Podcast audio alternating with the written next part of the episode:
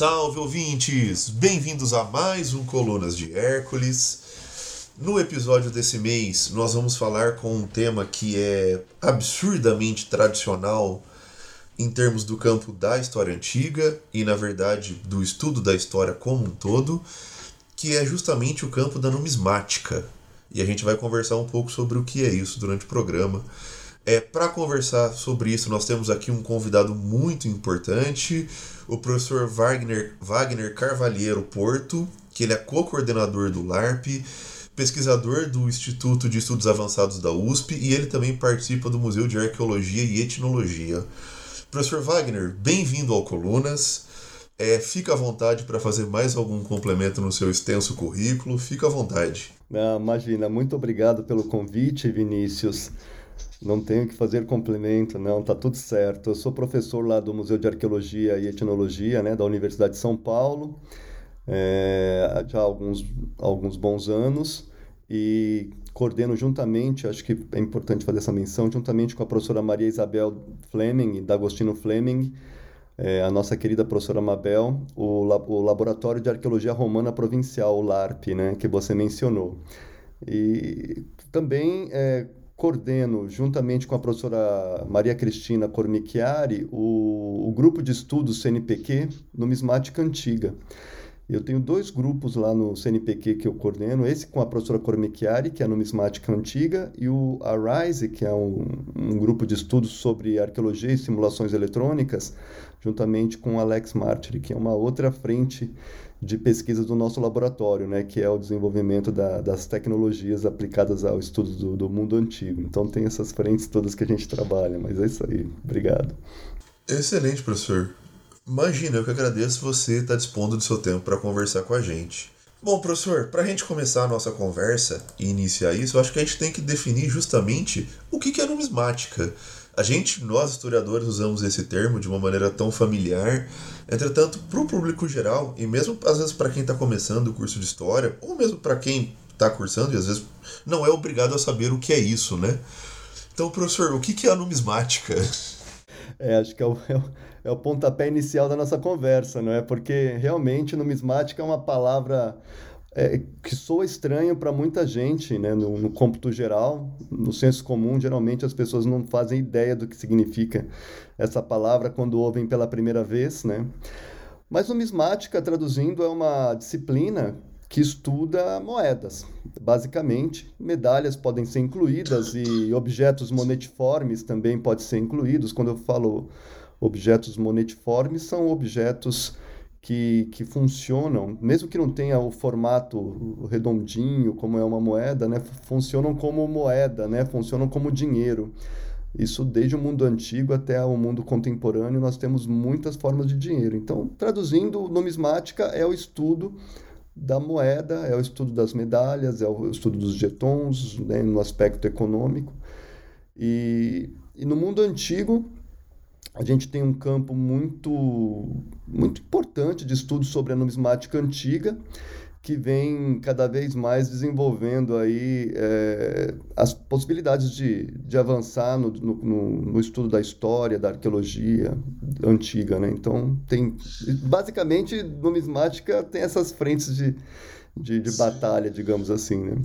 Não, é, e especialmente aqui já entrando no nosso recorte, que é a questão do mundo antigo, eu acho que é uma coisa que as pessoas de, em geral não têm essa dimensão, que é a gente quando a gente pensa em atividade, geralmente a gente pensa em fonte em fonte literária primeiro. E as pessoas não têm a noção do quão escassas são essas fontes. E justamente a questão da materialidade, ela já amplia esse leque muito grande. E a gente ter essa questão da, das moedas é uma dessas fontes que a gente tem em grande riqueza proporcionalmente, né? Então isso já, já mostra um pouco a importância desse, desse campo, que é justamente o segundo ponto que a gente tem que conversar aqui nesse primeiro bloco, que é justamente qual que é a importância de estudar as moedas, né? É, na verdade, a, a, a, moeda, ela realmente, ela no mundo antigo, ela é fundamental, né, para se desenvolver é, pesquisas e, e se entender melhor as sociedades seja ela qual for, né? Seja ela grega, seja ela romana, seja ela de período republicano, período imperial, a moeda sempre se constituiu num, num importante documento. E e é interessante observar a moeda como documento, porque a, a moeda, essa disciplina, né, a numismática, ela tem duas características, assim. Uma que é o apaixonado por moeda que vira um colecionador, que não foi o meu caso. eu nunca fui colecionador de moedas, por, por, por, por, por incrível que pareça, né? É, mas é, eu acabei adentrando no universo da, da moeda, da numismática, a partir do, do incentivo da minha orientadora, que foi a professora Maria Beatriz Florenzano, à época, que mostrou para mim que a moeda podia se constituir num grande é, instrumento de pesquisa, não é? Numa grande fonte, num grande documento é, de pesquisa, Sim. né? Não, e, e eu acho que existe um peso também muito grande, e eu acho que é importante comentar, quando eu fui começar a pesquisar para o nosso programa aqui, estudar, seja através dos seus artigos, seja através de outras fontes, é, eu acabei, uma das leituras que eu acabei retomando é aquele clássico livro do Momigliano, o Raízes Clássicas da Historiografia Moderna, e a numismática ela tem um papel fundamental na própria formação da história como ciência em si, né?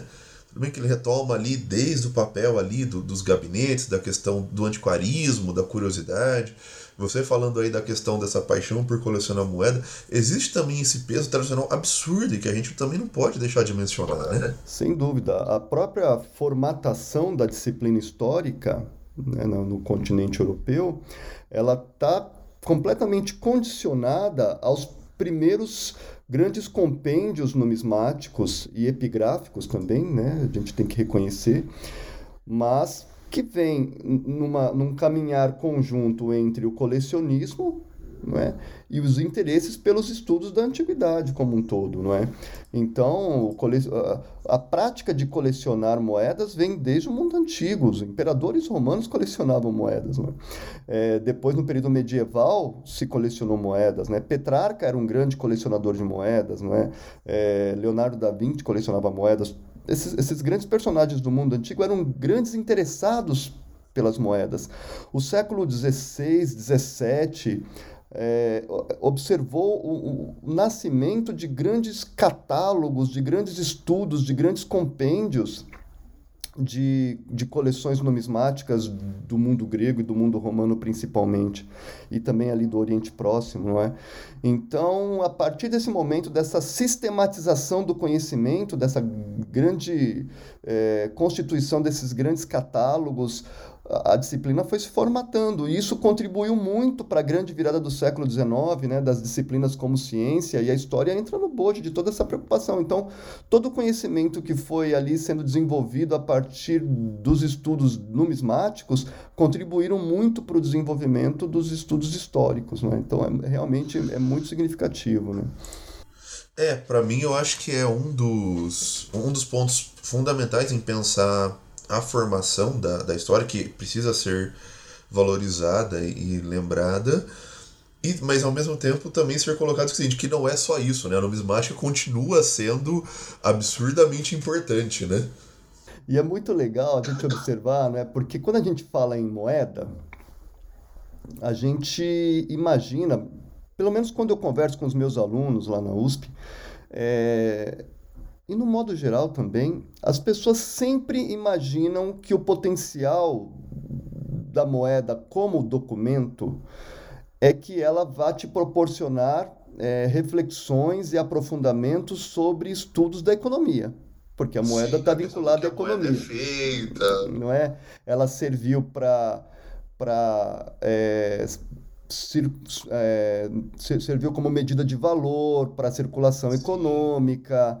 A moeda tem, claro, a natureza da, da moeda está direcionada à economia. E as pessoas se espantam quando eu começo a mostrar que a moeda também é, é, é útil, podemos dizer assim, né? é importante para os estudos da história antiga e da arqueologia antiga para abordar outras esferas da sociedade, não é? Como a esfera política, como a esfera social, como a esfera religiosa.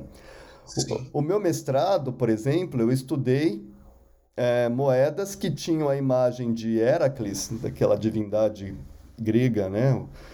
É, que é um, ele é Deus e é herói ao mesmo tempo, né? Eros Theos, né?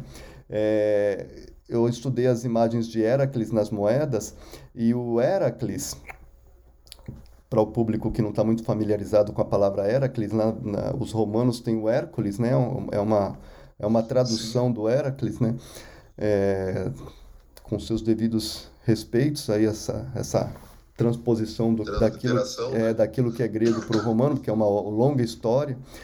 Mas uh, é importante destacar que eh, eu estudei Heracles nas moedas não para abordar a economia, né? estudei Heracles nas moedas da Sicília, não para abordar a economia, mas para abordar a religião principalmente, né? O, as formas de culto e, e, e como se dava a presença desse herói nessa sociedade, não é? desse deus nessa sociedade, a partir das moedas. Então é um estudo completamente diferente daquilo que se possa imaginar. Né? Então, é, eu sempre, os alunos que chegam a, querendo fazer mestrado comigo lá na USP, eu mostro para eles o potencial da moeda para se abordar diversos aspectos da sociedade. Né? Se você tem esse, é, esse afã por estudar religião, é possível é, estudar política, muito possível, né? porque a moeda, isso é importante destacar aqui, diferente de um vaso, a moeda ela é, é um, um, objeto confeccionado pelo Estado. Então, é, esse é um diferencial, não é? Então, se ela, se ela tem essa oficialidade, ela já tem uma demanda estatal importante, então o poder já está presente na moeda, né? não tem como escapar dessa, dessa intenção. Né? Não, com certeza. Eu estava para o meu trabalho de conclusão de curso, eu vou trabalhar com República Romana, a gente estava conversando isso em off antes, né?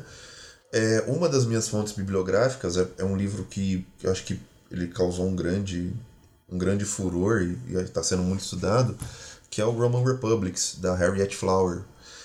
É, e justamente em um dos momentos onde ela está debatendo a questão das grandes mudanças que a República Romana passa e que ela pretende, que ela vê como mudanças estruturais e em relação ao dinamismo da República, é justamente quando começa a ver uma preocupação com essa cunhagem das moedas em si e como essas famílias responsáveis por essa cunhagem começam a ganhar um poder político absurdo, justamente por estar tendo esse monopólio sobre esse controle de cunhagem e de que vai imprimir essas manifestações de poder, né?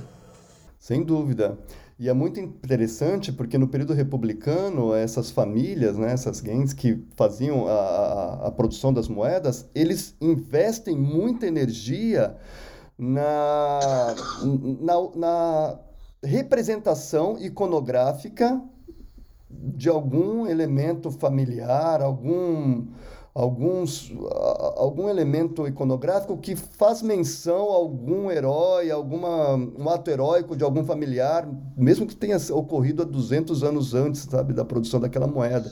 Sempre tentando enaltecer é, a tradição daquela família, né? o que legitima é, o poder daquela família naquele momento. Então, esse é um aspecto muito forte ligado à política, né? que tem muito a ver com a, com a questão é, cívica da, da, da sociedade republicana romana. Eu acho que para esse primeiro bloco aqui, eu acho que a gente deu conta das duas, nossas duas principais questões, que é justamente explicar para quem não é familiarizado o que é a numismática. E a gente vai explorar isso, logicamente, durante todo o episódio, que é evidenciar a, a importância disso, né? desse campo de estudo, desse estudo. Eu queria saber se você tinha mais algum complemento antes da gente ir para o nosso segundo bloco. É, eu só quero fazer um complemento de algo que a gente até conversou um pouquinho antes de, de começarmos a gravar, que é o olhar que o mundo contemporâneo tem da moeda e o olhar que o mundo antigo tinha da moeda, não é? Os estudiosos da numismática antiga são quase unânimes em entender que a moeda era observada pelas pessoas de uma forma diferente né, das quais nós hoje em dia olhamos a moeda. A moeda a gente usa, pega a moeda, põe no, no, na carteira, coloca no bolso, coloca em algum lugar, a gente não olha para a moeda. A gente quase não olha para a iconografia da moeda. A gente não mal sabe o que, que tem no anverso, na cara e no reverso, a coroa da moeda, não é? A, a gente utiliza a nomenclatura anverso e reverso para cara e coroa. a gente não olha, a gente não presta atenção, porque a gente, na minha opinião, a gente está tão imerso num mar de imagens, não é? É uma, entre aspas, uma poluição visual tão grande que essa pequenina moeda pouco impacta na nossa vida, né? Na, na, na nossa observação, né? Sim. Não, nos, nos nossos sentidos, contar, né? É, não, e sem contar, acho que existe uma outra dimensão que a gente também tem que ser realista, é que cada vez mais a, a moeda tem caído um pouco em, em desuso dentro do nosso cotidiano, a tal ponto que para grande parte das pessoas acho que nem acabam considerando mais a, a moeda enquanto algo um valor monetário, né? se torna um, um estorvo tal, e tanto e isso vai. Você, você não presta atenção, você simplesmente quer se livrar daquilo, né? É verdade, é verdade. E, e isso é uma, é, uma, é uma característica da nossa sociedade, porque se a gente sim, vai, por exemplo, para a Europa, como às vezes acontece, a gente observa que lá existe uma, uma forçação até para você usar as moedas, não é? Então, as moedas, nossa, como se usa moedas em alguns países europeus, não é? Então, é, existem máquinas que só aceitam moeda, então a pessoa é obrigada a ter a moeda o tempo todo. E tem uma questão da valorização do dinheiro também, então moeda, é, outra, é outra relação que as pessoas têm com a moeda. No nosso país, realmente, as moedas vão perdendo cada vez mais a sua importância, não é? Então, se a moeda perde a sua importância econômica, quiçá a sua questão é, simbólica, iconográfica, não é? E no mundo antigo, não. A moeda, por mais que a maioria da população fosse é, é, analfabeta, né? não tivesse é, é conhecimento de leitura, todas aquelas informações iconográficas na moeda, elas transmitiam uma, uma informação. Elas sabiam ler, né? Aquelas elas sabiam imagens, ler as imagens, tinham... e as imagens, elas tinham impacto na vida das pessoas, não é? E, elas, e, e tem um aspecto importante da moeda que ela faz sempre a rememoração de alguma coisa importante, não é? Nesse sentido, alguns autores até consideram a moeda como monumento, né? por, por menor que ela seja. Monumento no sentido de, de, memor, de, de memorizar, de Sim, trazer a memória. De, de, consolidar a memória. De né? consolidar a memória. Então, a moeda ela tem essa importância, ela tinha esse impacto visual. Então, se usava muito é, colocar a, a arquitetura, o imperador, os feitos do imperador, é, nas províncias, muito os aspectos que eram importantes para aquela determinada cidade. E por que era importante? Porque as pessoas é, se impactavam com aquela imagem e aquilo tinha um significado. Né? Excelente. Eu acho que com isso, com esse gancho, acho que a gente pode aqui encerrando o nosso primeiro bloco e indo para o segundo, onde a gente vai justamente aprofundar alguma dessas questões.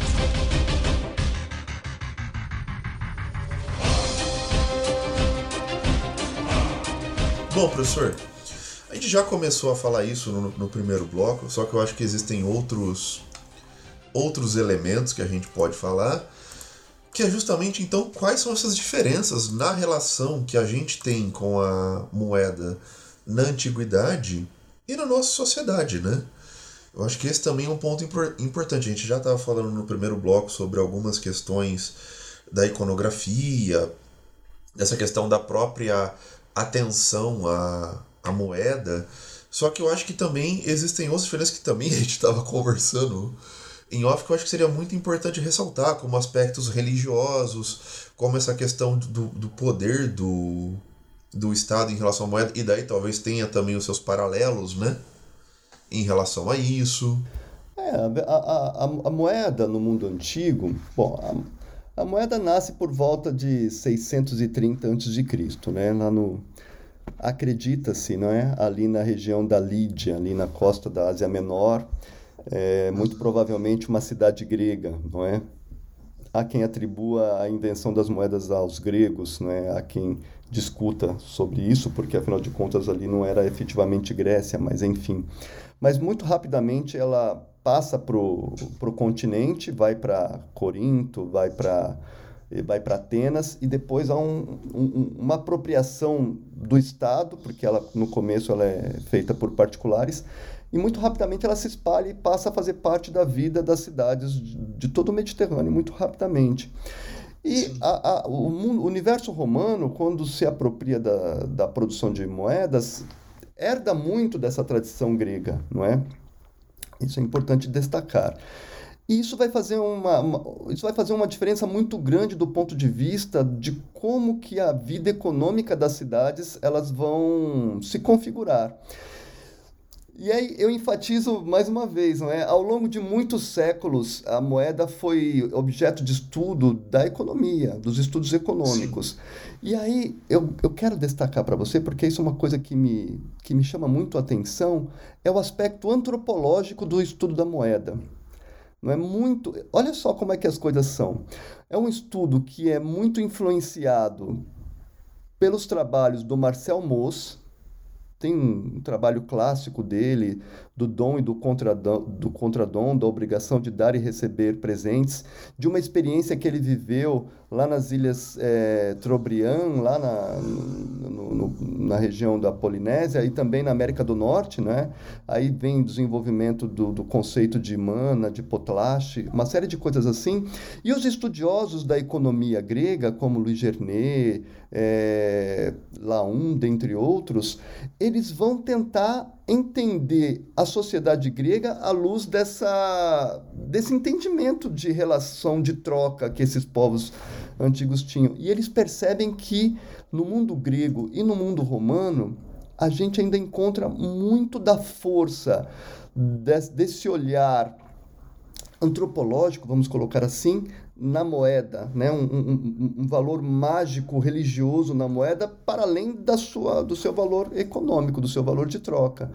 Então a gente vê muito na Ilíada, a gente vê muito na Odisseia, a gente vê muito na documentação textual que muitas vezes as trocas se dão de uma forma muito esdrúxula, se a gente for analisar economicamente, né? Sim. Em que um troca um escudo que vale 100 bois né? É o caso de Glauco e Diomedes, por exemplo, na Ilíada, e o outro dá o, dá o seu escudo que valeria nove bois, né? Então é uma troca insana, não é? Ele, ele, tá, ele tá fora do âmbito econômico, né? Está completamente fora do âmbito econômico. Aí são outros valores: é o valor da ancestralidade, é o valor da hospitalidade, é o valor da reciprocidade, não é? Que, que, que isso é muito significativo para entender é, esse universo do dinheiro no, no mundo antigo, não é? E eu, eu bato muito nessa tecla para pensar o mundo grego e ainda o mundo romano, porque a moeda, com o passar do tempo, ela vai perdendo o seu valor é, intrínseco, né? Porque no começo, Sim. o que vale muito é o metal e a quantidade de metal, né? Se é a moeda de ouro, se é a moeda de prata e quanto ela pesa. Isso é muito significativo. E com o tempo ela vai adquirindo cada vez mais um valor fiduciário, que é, esse, que é essa abstração do dinheiro a ponto de chegar hoje em dia aos bitcoins, que eu não sei sim, nem o que é isso direito. e o dinheiro vai adquirindo essa característica, né? Então, por mais que ela seja um documento oficial do Estado, esses elementos resistem ao passar do tempo, né? Sim, e eu acho que são elementos importantes é, para quem se interessa por história antiga seja para só ter uma noção do que foi do que foram as suas sociedades minimamente, ou mesmo para quem pesquisa, é justamente se atentar como alguma dessas relações são completamente diferentes das nossas relações, né? É dois pontos que eu sempre falo aqui no Colunas e que, e que quem ouve já deve estar cansado e também já deve estar cansado de eu ouvir falar que está cansado, que já, já chegou nesse ponto. Que é justamente porque, às vezes, especialmente a sociedade romana e, e grega, às vezes a gente tem uma visão é muito. Muito. Caramba, fugiu agora a palavra. É, onde a religião não interferia nas coisas. E o mundo religioso é muito importante. É, e o segundo ponto é justamente a economia ela não regia todas as relações. A, o, o cotidiano ele ia muito além disso, né? As trocas. É muito legal, muito legal essa sua observação, porque a gente tem justamente essa perspectiva, né? É, antropológica, ela vai chegar num, num, estudioso chamado Cal Polanyi, que depois sim, vai criar até uma escola, né? A escola não, de Polanyi. A gente discutiu sobre o Polanyi aqui já, é, dos naturalistas contra os... É, os primitivistas, não é? Isso. E, e, e aí a gente tem um, um, um, um desenvolvimento, o Polanyi, ele, ele, ele, ele, ele desenvolve uma, uma noção que vai ser muito depois aprofundada e propalada pelos seus seguidores, né, pelos seus estudantes, que depois vão virar grandes professores, que é a noção de que a sociedade, é, ele usa o termo embeddedness, né? que ela é totalmente amalgamada, totalmente imbricada. As esferas da sociedade no mundo antigo são totalmente é, amalgamadas, imbricadas. Então você não pode falar de uma sociedade grega ou romana, ou seja lá qual for ali do Mediterrâneo, é, a, separando o aspecto econômico do aspecto político, separando o aspecto religioso do aspecto político ou, ou econômico. Todas as, essas esferas elas estão imbricadas, né? Então isso é muito significativo, isso é muito relevante para se estudar o mundo antigo. É, quando eu vou ministrar os, os meus cursos de graduação e mesmo de pós-graduação, uma das primeiras coisas que eu digo para os meus alunos é Preste atenção. Estudar o mundo antigo é preciso entender todas essas esferas social, econômica, política e religiosa né, como um todo, nunca de forma é, compartilhada, né, separada, né? compartimentada, separada.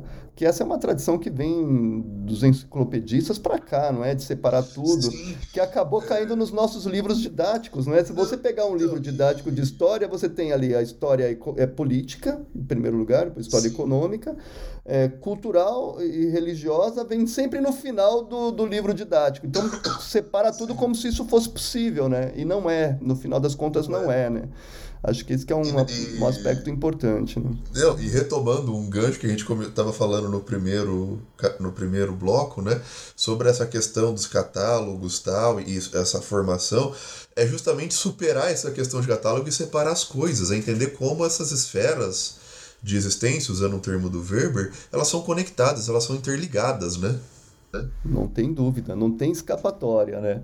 Eu acho que esse é o primeiro passo. E aí você começa a aprofundar na documentação que você utiliza, não é? Então você, é, você pode se valer da documentação que, que você tiver maior é, contato, simpatia, seja lá o que for, né? Eu geralmente apresento a documentação numismática para os meus alunos e muitos alunos meus de mestrado, doutorado, acabam fazendo pesquisas a partir da moeda, porque é um documento com potencial incrível, não é?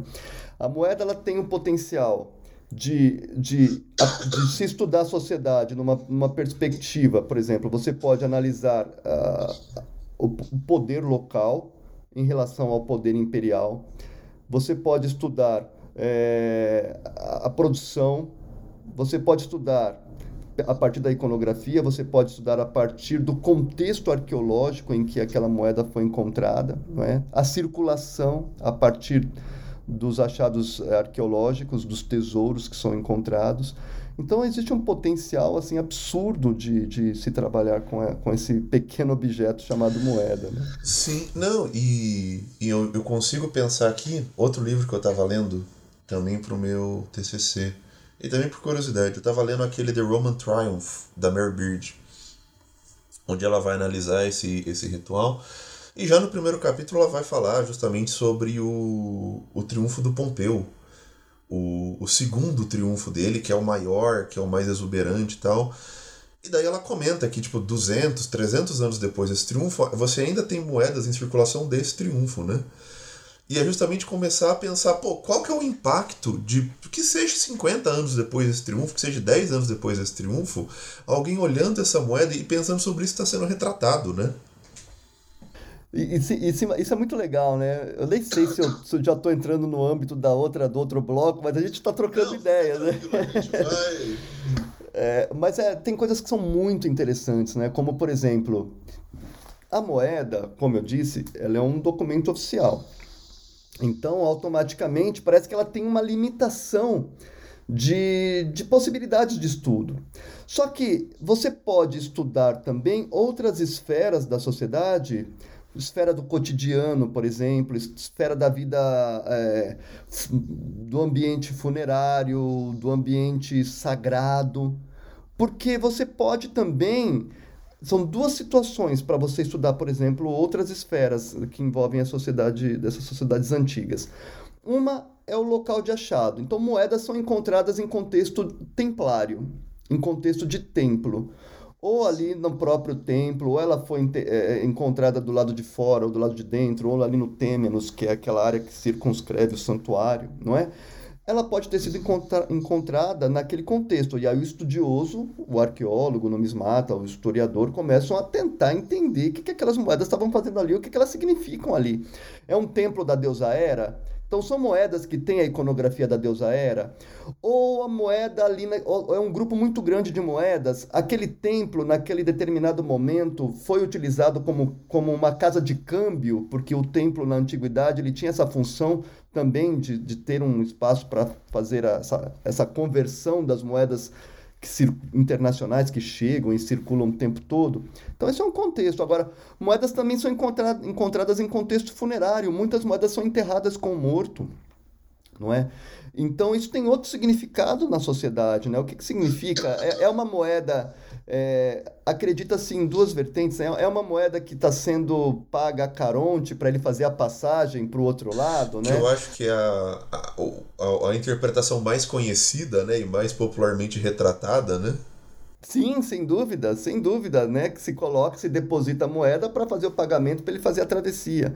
Mas também existem estudos hoje em dia que colocam a moeda como um aspecto de amuleto, um aspecto protetivo, que não é exatamente a passagem, né? Como se fosse apotropaico, né? No sentido de proteção mesmo daquele morto, né? Então existem muitos estudos nesse sentido também.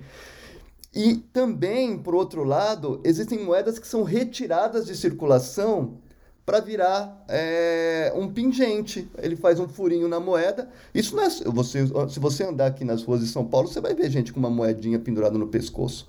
Eu já dei para minha filha, inclusive, né, uma réplica de uma moeda que minha amiga Lilian Lack, que é uma excelente estudiosa do mundo antigo, mas também tem esse dom artístico, ela fez uma, uma pulseira para mim, uma, um colar para minha filha. Minha filha anda com, com um colarzinho de moeda. Você deslocou a moeda da sua finalidade econômica e você converteu a moeda em outra coisa. E, e, e no mundo antigo, moedas também eram colocadas aqui para proteger as pessoas. Uma moeda que tem uma, uma górgona, a medusa, ela tinha um sentido apotropaico, então a pessoa usava para que o mal fosse repelido. O mal bate e volta, não é? Então, você, você desloca a moeda do seu contexto de uso. Isso também é um, é um aspecto importante para se estudar a sociedade pela moeda. Né? Traduzindo, é isso que eu quero dizer.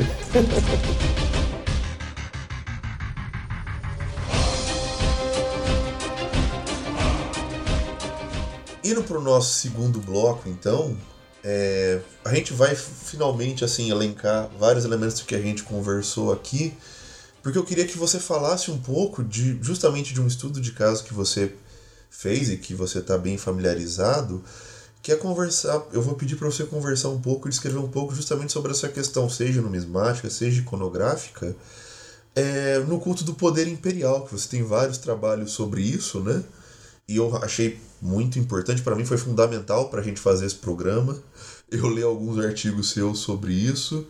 Então eu queria que você conversasse um pouco e desse um pouco desses exemplos mesmo, dentro da materialidade sobre isso, sobre como a gente consegue perceber e articular esses elementos. Foi muito legal essa, essa sua pergunta, porque é, ontem mesmo nós tivemos uma reunião do nosso, nosso laboratório, a gente sempre, todo mês a gente faz uma leitura de textos e discute alguns aspectos, e a gente sempre pensa na natureza do nosso laboratório de arqueologia romana provincial.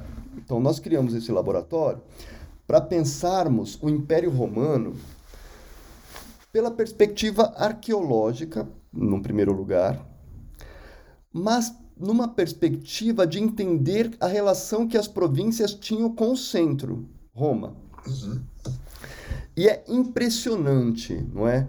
A gente tem, é, se você pegar a, a historiografia, se você pegar os estudos dos historiadores, Salvo algumas exceções, é, você tem sempre, por mais que seja abordada a relação com a província, sempre há uma, há, há uma inclinação dos estudiosos em centralizar os seus estudos em Roma.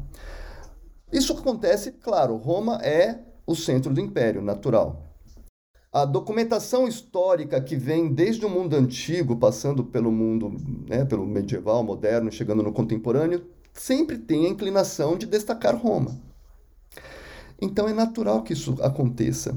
Só que aí, estudando as províncias, que é o que nós fazemos, e eu estudo geralmente a partir da documentação numismática, nós conseguimos observar que muitas vezes as relações que acontecem na província são completamente diferentes daquilo que a tradição historiográfica transmite para a gente. Muitas vezes existe uma relação de uma província com outra província que nem passa por Roma. E os historiadores geralmente tentam, de uma forma enviesada, enfiar Roma no meio da história. Você está entendendo? Então, existiam muitas relações entre a província do Egito, por exemplo, e a província da Judéia, Palestina, por exemplo, que se davam numa, numa forma bastante fluida que mal passava por Roma. Mas é importante destacar uma coisa: Roma sempre se beneficia com essas relações porque a humanitas, aquela noção de civilização que Roma queria passar para as províncias, sempre é, acaba prevalecendo, porque nas províncias, os, os provinciais sempre acabavam né, tentando, porque eles estavam longe do centro, eles queriam sempre exaltar, destacar a sua humanitas, o seu, o seu lado é, romanizado, a sua, a sua romanidade, não é? Então começou-se a se desconstruir a noção de romanização. Romanização é um termo que foi muito usado na literatura ao longo dos séculos, principalmente do século final do século XIX ao longo de todo o século XX, e, e a, ainda se usa em, em alguns centros mas que está sendo muito combatido nos dias de hoje, porque a noção Sim. de romanização ela prevê a, a, lógica entre Roma e as suas províncias de uma forma muito enviesada, não é? Muito direcionada para essa predominância romana nas relações. E a arqueologia é, local, que... e, a, e a, arqueologia local tem mostrado que nem sempre é assim que funciona, Sim. né? Não, eu acho que um trabalho excelente que lida com isso é, é aquele The, The Roman Cultural Revolution que ele vai discutir ali com o Simon, né, com o Roman Revolution, e onde ele vai trabalhar justamente isso, como a gente consegue perceber que no mundo antigo é, é possível um indivíduo, isso vai se converter também na materialidade, ele ter diversas identidades e elas não entram em choque. Então, ser romano significa ser uma coisa, não significa perder a sua identidade seja como egípcio, seja como Volsco, seja como for, e ao mesmo tempo beber da helenística e, e entrar em contato com, com esse mundo. E, e, eles sabem articular essas esferas. E não é um conflito, não é um amálgama, não é um conflito, é uma outra questão, né? Pelo menos na tese ali do, sem dúvida, né? E, é, e, e, é legal que, que, que, os jovens estudantes que ouvirem esse, esse áudio, esse, é importante eles entenderem que as relações que Roma estabelecia com as províncias, apesar de Roma sempre tensionar, né, sempre intentar é, projetar na província sua noção de romanidade, né, sua noção de, de, de, de humanitas, de, de civilidade mesmo, a, a, resposta local sempre é diferenciada, né? Porque existe um componente local que é muito particular, que é muito singular, que é muito peculiar. Então, lá na Britânia é uma resposta, lá na Germânia é outra resposta, lá na Gália é outra resposta, porque o, o elemento local sempre é muito forte. Lá no, na norte da África é outra resposta, não é? Então tem um trabalho, o, o, o Greg Wolf trabalha muito com essa questão, né, do Becoming Roman. É, o, o professor Richard Hingley lá trabalha muito com a Britânia. É, tem estudos sobre Tingade que são muito interessantes, que mostram como que as pessoas é, da província, né, as aristocracias locais, queriam se romanizar e, e é muito interessante, né? Os trabalhos da, da Elizabeth Fentress, por exemplo, mostram que o romano, o romano provincial ele quer ser mais romano que o próprio romano de Roma. Sim, ele precisa ser, né? Sim. Não, e você tem, especialmente acho que na antiguidade tardia, você tem casos que o pessoal afirma isso. Se eu não me engano, acho que o. Tava lendo uma vez, eu acho que era um artigo do, do Dominique, lá da, lá da, da, lá da FURB. É, onde ele, ele estuda um caso justamente de um. Eu acho que alguém que está na Irlanda e que ele, ele, se, ele se gaba que o latim dele é melhor do que ele, com que ele está correspondendo com quem está em Roma. E você tem várias questões assim. Eles né? precisam disso, né? Porque eles estão na fronteira do mundo, eles estão no limite do mundo romano. Não é? E eles precisam é, reforçar muito essa romanidade. Não é? Lá na, na, no Oriente Próximo, a mesma coisa, na província Arábia, na província Síria, na província Palestina, não é? E a moeda ela tem um papel muito importante nessa leitura toda, porque a moeda, com toda a sua simbologia, né, com seus ícones de anverso e de reverso, refletem muito é, essa, essa tentativa das elites locais, que no final das contas são as elites locais que produzem as moedas localmente, não é? Roma tinha uma grande oficina monetária lá em Roma, mas as províncias também tinham suas oficinas e também produziam suas moedas, não é? Então elas têm uma, uma as elites locais que tinham essa incumbência de produzir essas moedas, elas tentavam por um lado, né, no anverso da moeda, na cara da moeda, fazer esse esse ar de, de amizade, de parceria, até de bajular o império, né? E por outro lado, no reverso, tinham mais liberdade. Então é muito interessante observar esse jogo dos romanos com as elites locais, não é? De tentar é, mostrar. Roma era super tolerante com, a, com a, os aspectos religiosos locais. Tanto é que Roma permitia que essas, que essas cidades colocassem seus deuses locais, seus deuses né, primordiais nas suas moedas. Isso não era um problema para Roma. E por outro lado, essas cidades elas tinham o, o privilégio de bater moedas porque Roma concedia isso, não é? Eu, no meu doutorado, eu lidei muito com a, a, a noção de estratos, de, de estratos sociais, de, de. Como é que eu posso colocar? A noção de, de elevação do estatuto eh, jurídico administrativo da cidade, lá na província, não é? Principalmente na província da Judéia Palestina. Então, uma cidade, ela. Primeiro, Roma era muito habilidosa. Claro, quando não dava pela, pela habilidade, ela dominava militarmente, natural, naturalmente, a gente sabe do poderio militar romano. Mas Roma tentava ganhar as elites locais. Roma entendia localmente como é que funcionava, qual era a elite que era favorável a Roma, qual a elite que era opositora a Roma.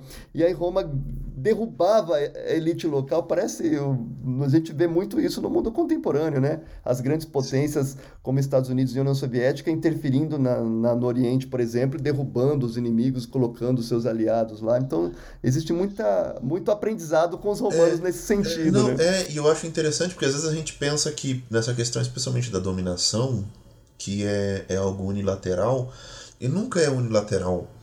Porque essas próprias elites, elas muitas vezes enxergam em Roma um, um potencial aliado para subir ao poder, né? Você tem os próprios interesses da elite que muitas que querem se inserir nesse mundo e você vai tendo esse, esse jogo, né? É, é, é, é mesmo o a, nosso, nosso último episódio que a gente gravou, que saiu sobre helenismo, que foi com o Fábio Morales, ele estava falando desse conceito do império, o, o império em redes, né? E é exatamente isso, né? As redes locais, elas são e elas têm os próprios interesses, é uma ação ativa, né? Existem os casos de dominação, de, de a, a força, mas pelo que eu sei, na maioria dos casos, são essas trocas com as elites locais.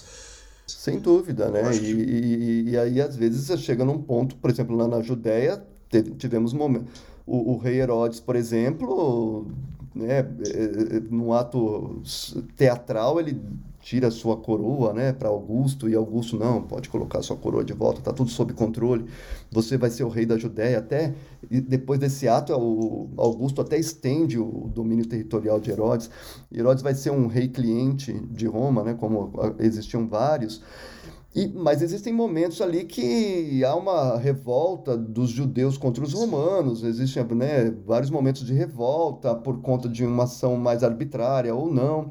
Mas isso é muito interessante de observar. Tudo isso é, é tudo isso, essa história toda que eu estou contando aqui, ela é observada, ela é narrada.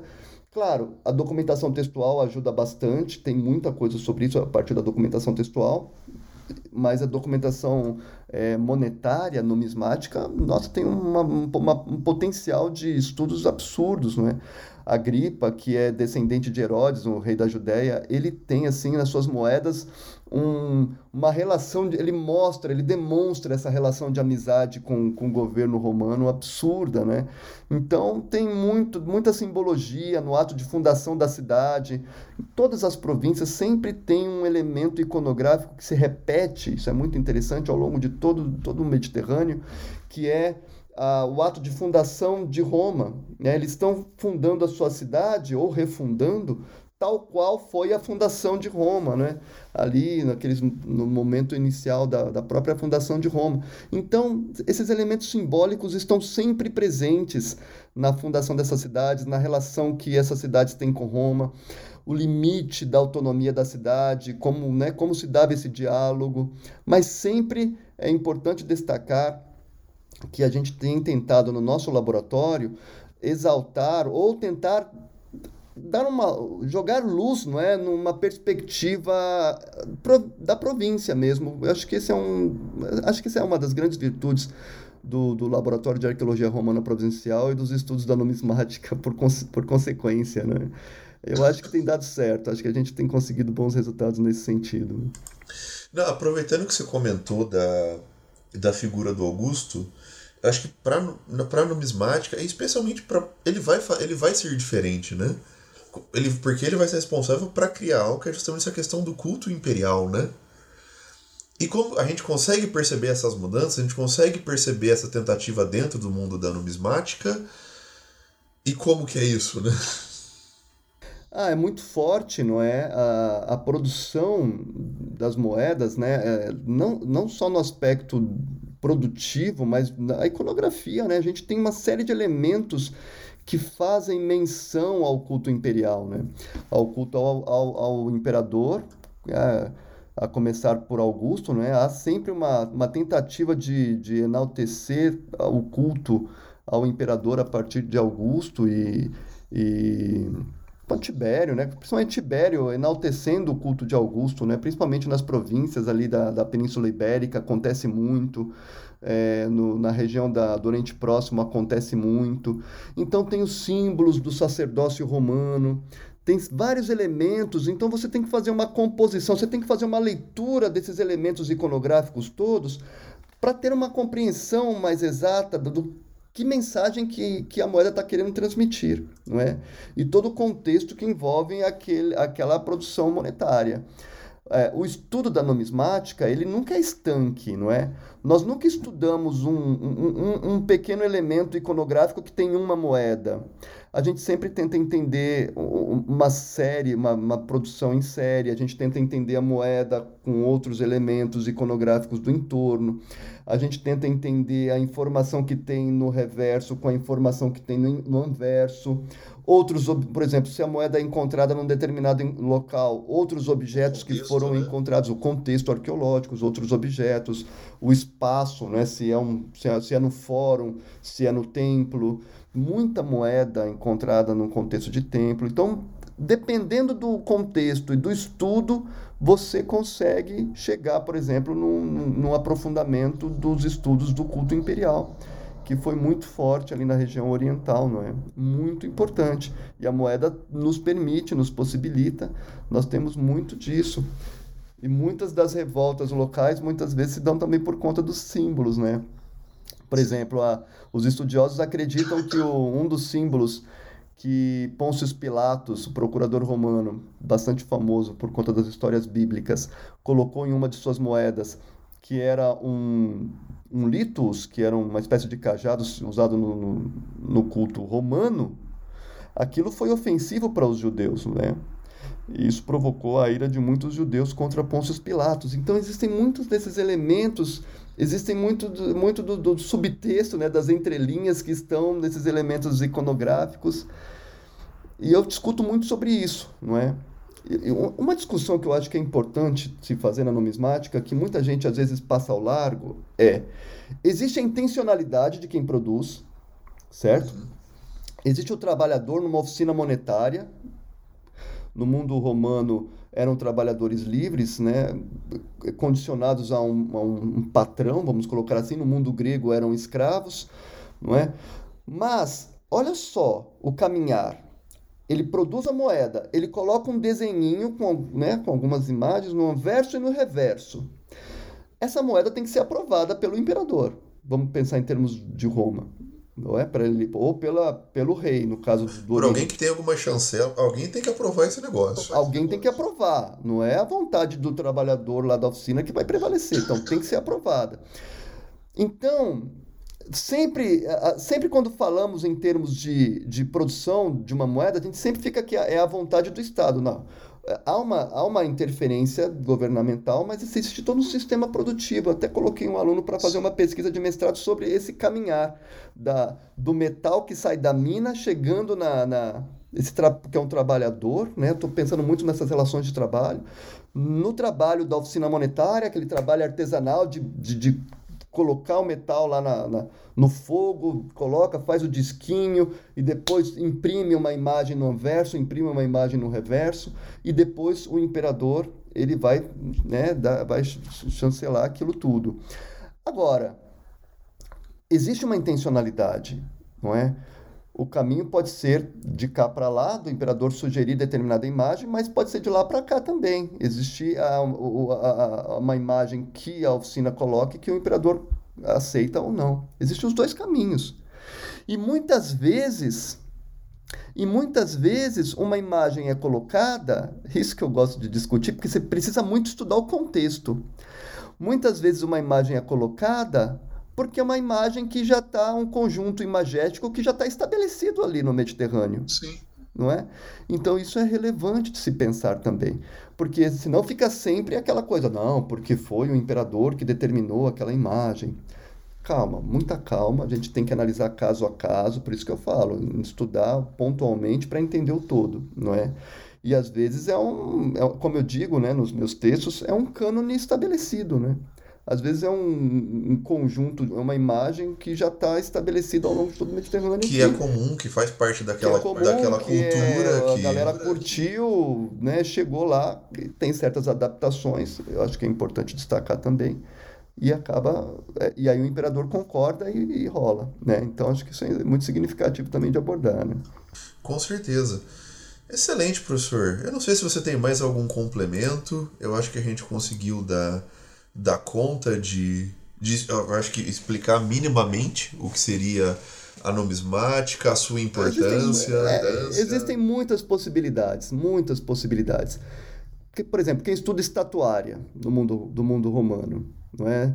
Muita gente estuda a estatuária do mundo romano e não, não dialoga com a numismática. E muitas vezes a estátua está na moeda. Sim, não é? Sim. Muitas vezes não é o imperador que está retratado na moeda, é a estátua do imperador que está retratado sim, na moeda. Sim. Não é? Existem muitas pessoas que desenvolvem estudos sobre a, agricultura, sobre leis. Só um, só um adendo rápido. E assim, e isso faz toda a diferença, né? Ser o imperador e ser a estátua do imperador. Porque a estátua do imperador está ligado a um local, ele está ligado a, a, um local específico, a uma imagem. Isso é completamente diferente, né? Sem dúvida. Tem a, inclusive, isso reforça, inclusive, a questão do culto imperial, né?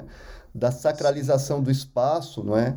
A própria professora Cláudia Beltrão fala sobre isso nos textos dela, né? Do, do, do, a questão do sagrado e da sacralização do espaço, não é? Então, isso é muito relevante e isso a gente também consegue acessar pela moeda. Então, a moeda, claro, como todo documento, tem suas limitações, mas tem seus, né, a sua, a, a, o seu alcance, as suas possibilidades. Sim. E a moeda oferece muita possibilidade, não é? Então, eu fico aqui é, o convite para todos os que estão nos ouvindo para que mergulhem nesse universo da moeda, da produção, da iconografia, da circulação, do achado da moeda como um achado arqueológico que tem muito potencial de, de estudo, não é? O meu estudo atual, eu estou desenvolvendo um projeto FAPESP lá em Israel. Só para fechar, e eu estudo a moeda no contexto urbano, é uma outra possibilidade. Estudar moeda para entender a cidade. Então eu estou tentando analisar todas as moedas que foram escavadas ali ao longo de 100 anos de escavação. Eu pego a moeda, ploto, a gente usa essa palavra plotar, né? A gente fixa a moeda num determinado ponto, tira as coordenadas geográficas da moeda para a gente entender, e eu vou criar mapas para tentar entender a quantidade de moedas estrangeiras que ali circularam, as moedas locais. Qu quais, em que local quais... da cidade tem mais concentração de moeda, menos Exatamente, moeda? Exatamente, se é mais um fórum, por que, que aquelas moedas estão ali, o que, que significa aquilo. Então, existe muito potencial para o estudo dessas moedinhas. Eu gostaria de deixar aqui também é, o site do nosso laboratório, né, que não sei se todo mundo conhece, que é o www.larp, né, L-A-R-P, mae, mae.usp.br. E lá a gente tem uma série de, de, de textos, produtos, que dizem respeito a essas perspectivas todas que eu apontei aqui para você. Excelente, professor. Muito obrigado por ter aceitado conversar comigo, por ter me ajudado no roteiro, por ter disposto do, do seu tempo. Foi um prazer. É, eu vou deixar como indicação para mim um, um dos artigos que eu acho que foi fundamental, principalmente porque ele sintetiza muito a questão de técnicas do, da numismática, quanto à aplicação delas em si. Então eu acho que para quem está querendo conhecer mais eu acho que é um ótimo caminho, que é justamente o culto imperial e as moedas do Império Romano de sua autoria. É, ele foi publicado na, na Fênix de 2018, mas você encontra facilmente na, na internet, ele está disponível, né? Não, não sei se você quer deixar mais alguma indicação. E novamente agradecer, professor. O microfone é seu. Fica à vontade se quiser divulgar mais alguma coisa também. Ah, eu, eu eu, eu tenho vários, né, os, os estudos uh, que dizem respeito à numismática, eu tenho trabalhado com isso há, há muitos anos e ali no meu academia.edu você localiza muitos dos textos com as diversas frentes de pesquisa que eu tenho abordado. Eu desenvolvi recentemente um artigo sobre a moeda no seu contexto é, mágico-religioso, né? A moeda, a moeda no seu sentido apotropaico, no seu sentido protetivo, um artigo que eu publiquei fora do Brasil, é, estudos, é, artigos com a moeda entendida no seu contexto arqueológico. Então, ali vai, você vai encontrar vários textos que eu tenho desenvolvido nessa, nessas linhas todas, né, dessas possibilidades todas de abordagem enfatizar de novo que nós temos um grupo de estudos de numismática antiga aqui na USP, que é aberto, nós, é, ele acontece de forma online, então nós recebemos alunos do Rio Grande do Sul, de Minas Gerais, do Rio de Janeiro, de São Paulo. Então, se alguém tiver interesse em, em aprofundar os seus estudos sobre numismática, será muito bem recebido no nosso grupo. É só me procurar. Meu e-mail é wagnerporto.usp.br e a gente dialoga e, e, e nosso museu está aberto, nosso laboratório está aberto, sejam todos sempre muito bem-vindos e muito obrigado pelo espaço para a gente poder falar um pouquinho da moeda no mundo antigo. Imagina, professor, eu, eu que agradeço e até a próxima, pessoal.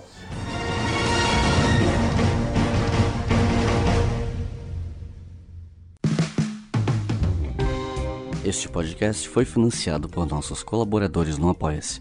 Acesse apoia.se barra e contribua para manter este projeto educacional gratuito no ar.